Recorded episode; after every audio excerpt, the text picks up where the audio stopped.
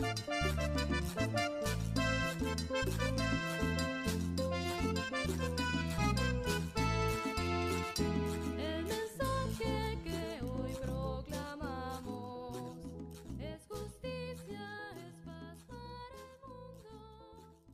Muy buen día, hoy es 30 de enero del 2022 y para mí es una gran bendición poder compartir con ustedes la reflexión del día de hoy.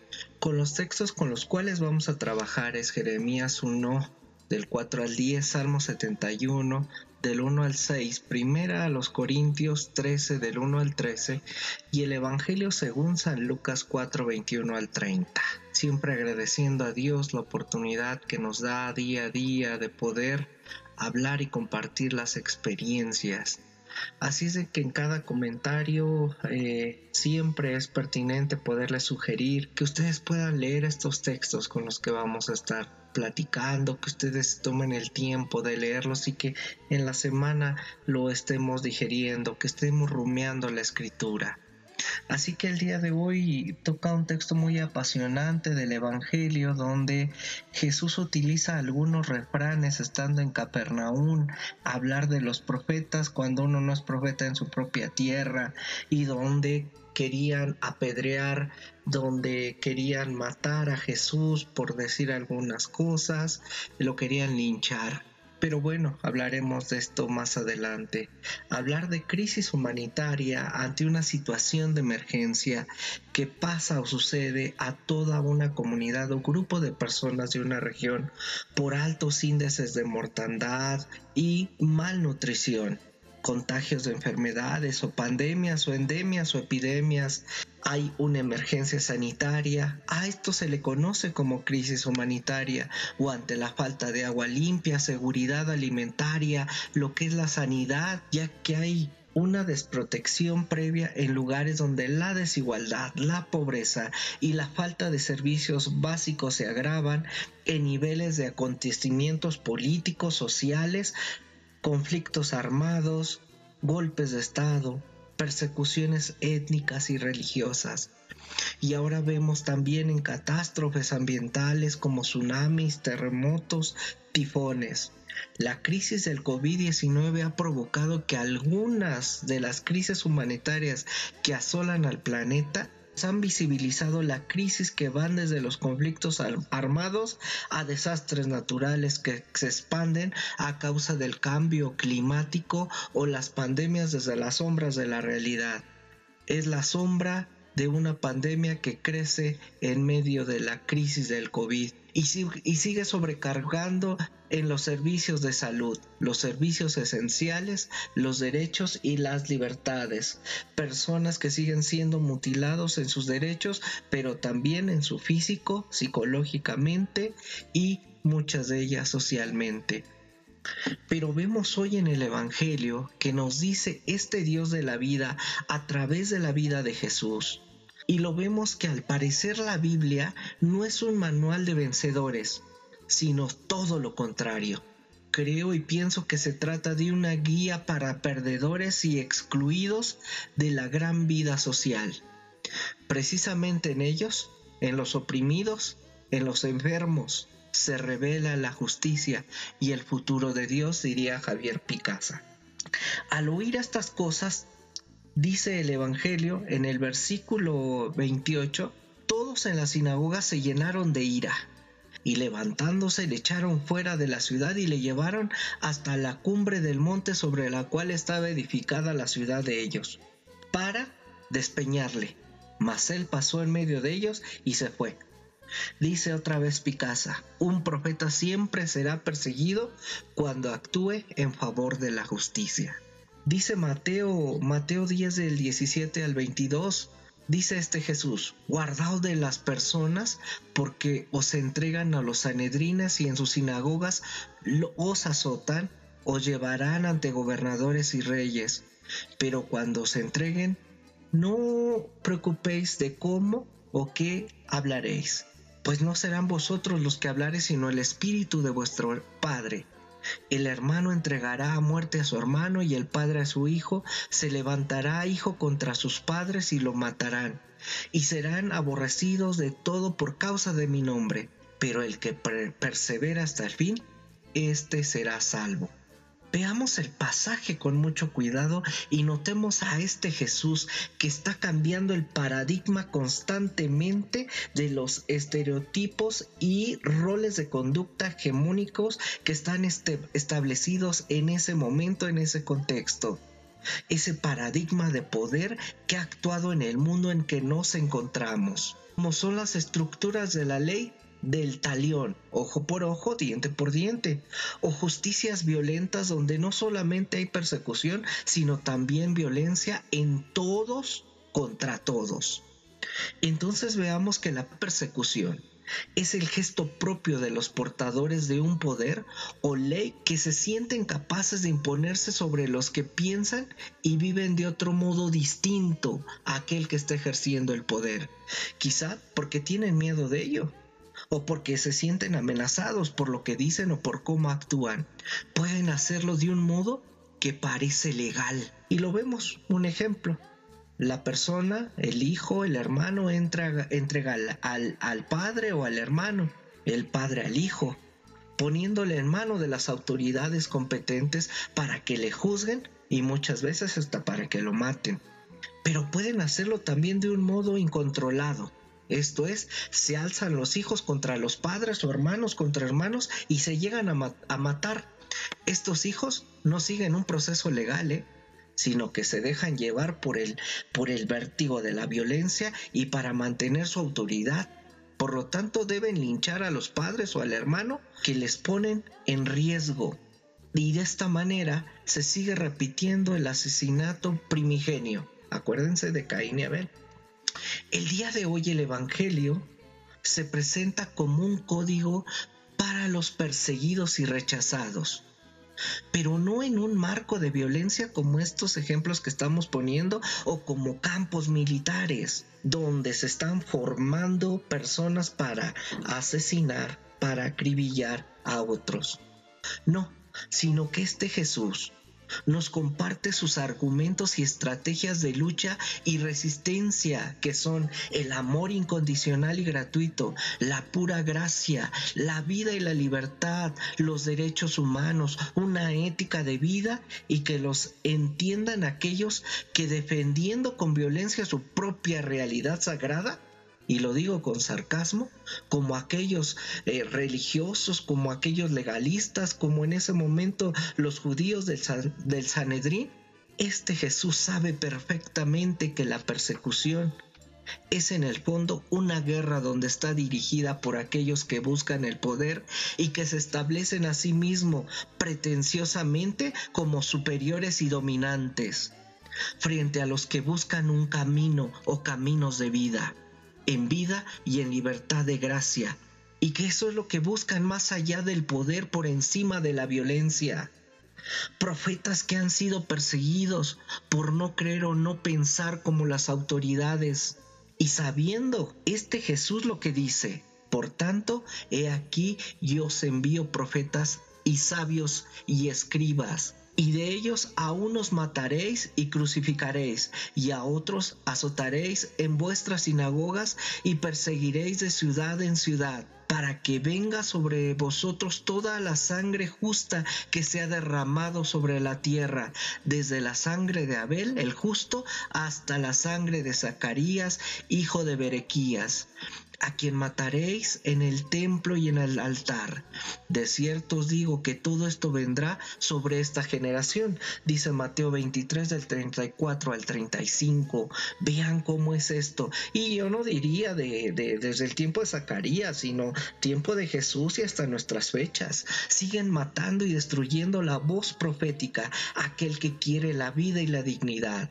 Lo quieren apedrear, quieren mutilar sus derechos quieren pisotear sus libertades. En el mensaje que Jesús dirige a las autoridades de Israel o cualquier poder del mundo, este es el mensaje de sus profetas sabios y escribas, es decir, de hombres y mujeres que no tienen más poder que la palabra que les revela o que es revelada por parte de Dios a través de la vida y que ésta la dialogan, la comparten y que está enfrente a esa palabra que muchas veces está siendo violentada por el poder que los ultraja y que los aterra y que muchas veces los matan. Por eso es que digo que la Biblia no es un manual para los vencedores, ¿eh? sino para los vencidos y marginados, de todos aquellos que han matado y siguen matando desde el tiempo de Abel hasta el tiempo de Cristo. Y lo vemos, los judíos antiguos o toda la Biblia nos marca que casi a todos los profetas mataron. Si Jesús hubiera sido el defensor de los intereses del sistema, no sería profeta, sino sería un político al servicio de los privilegiados. Un verdadero profeta tiene que defender a toda costa a todas y a todos en sus derechos humanos. Esa es la voz profética. El capítulo 21 dice, hoy se cumple esta escritura que acabáis de oír. Y todos se declaraban en contra de él, admirándose de que solo mencionara las palabras sobre la gracia.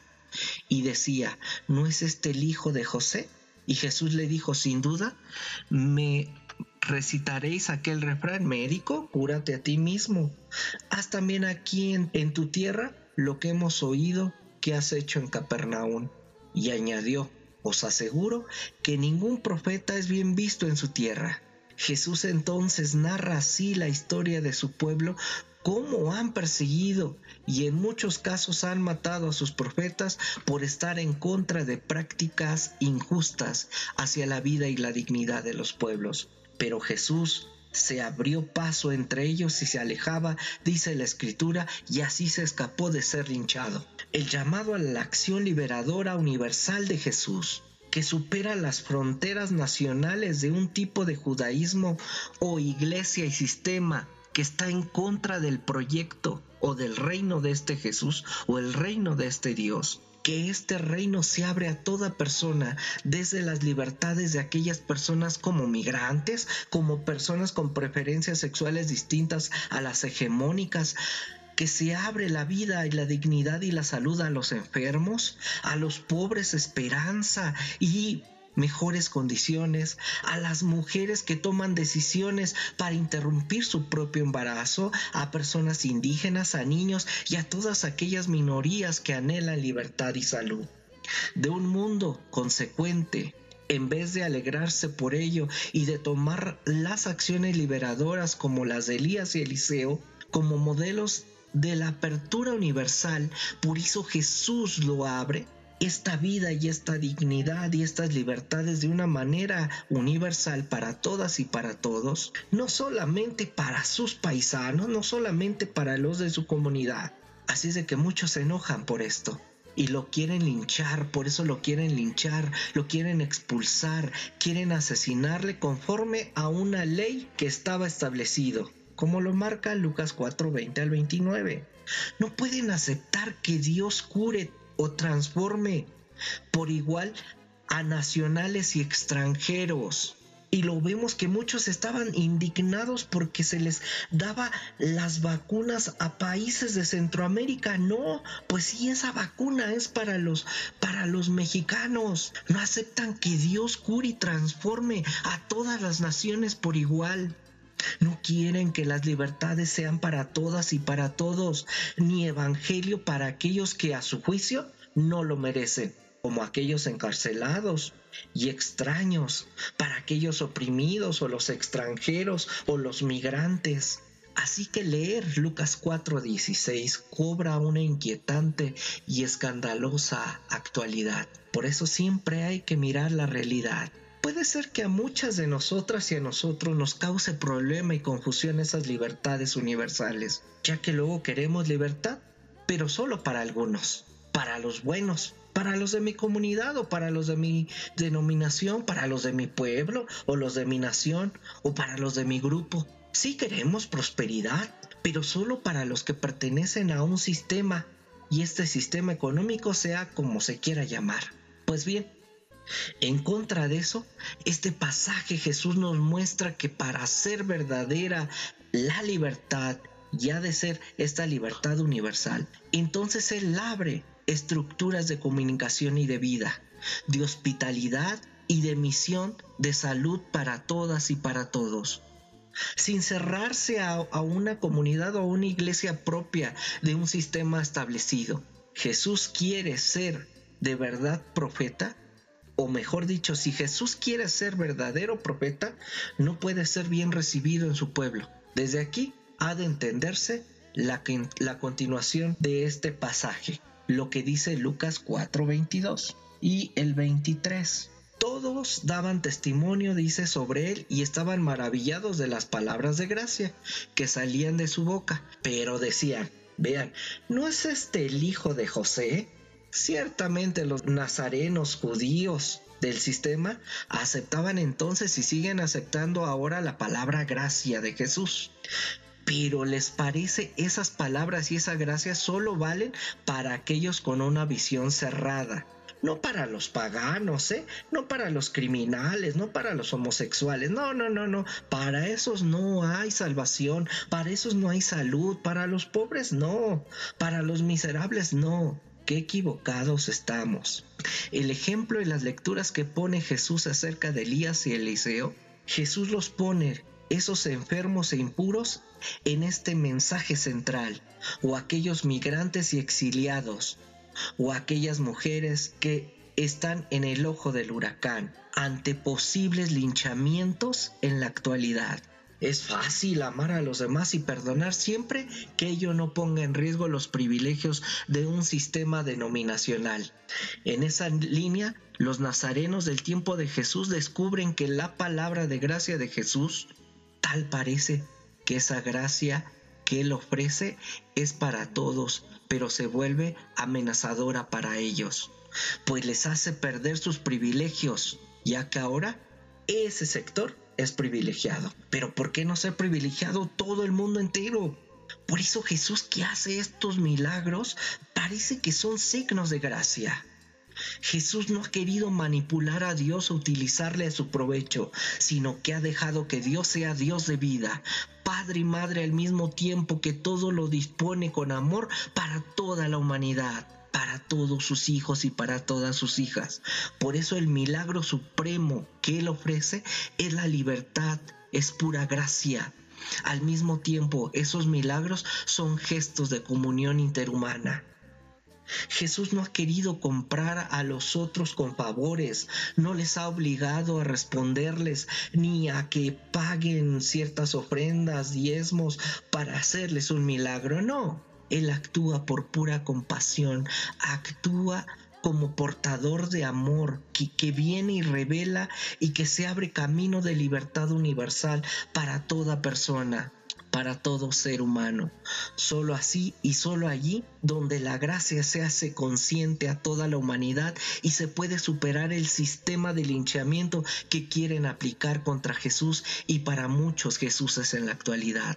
La ley o el legalismo no conoce milagros. Ella es orden, talión, ojo por ojo, que cada uno le asegura en lo que tiene. Por eso necesitan cárceles, cadenas, cepos para castigar o para atar a los pretendidos culpables. Pero el contrario, la gracia es siempre milagro, y así rompe la barrera de la justicia legalista, capacitando a cada una y a cada uno para regalar lo que tiene a los demás. Desde un mundo que tiende a convertirse en cárcel por medio de los sistemas económicos, políticos, institucionales, religiosos. Jesús hace una invitación y ofrece el milagro de la fe liberadora, que se abre por amor a la vida compartida, frente a los que piensan que la vida es mercado o un objeto de lucha y conquista, Jesús ofrece su más alta libertad y su experiencia de vida compartida. Allí donde algunos imponen por la fuerza sus principios y la misma sociedad corre el riesgo de volverse espacio de lucha y de cárcel. Ahora este Jesús invita a que los que crean en el amor incondicional han de estar dispuestos a entregar su propia vida para que la vida se vuelva comunión en libertad, sin necesidad de encerramiento o encarcelamiento de alguien. Dios, amor, nos bendiga.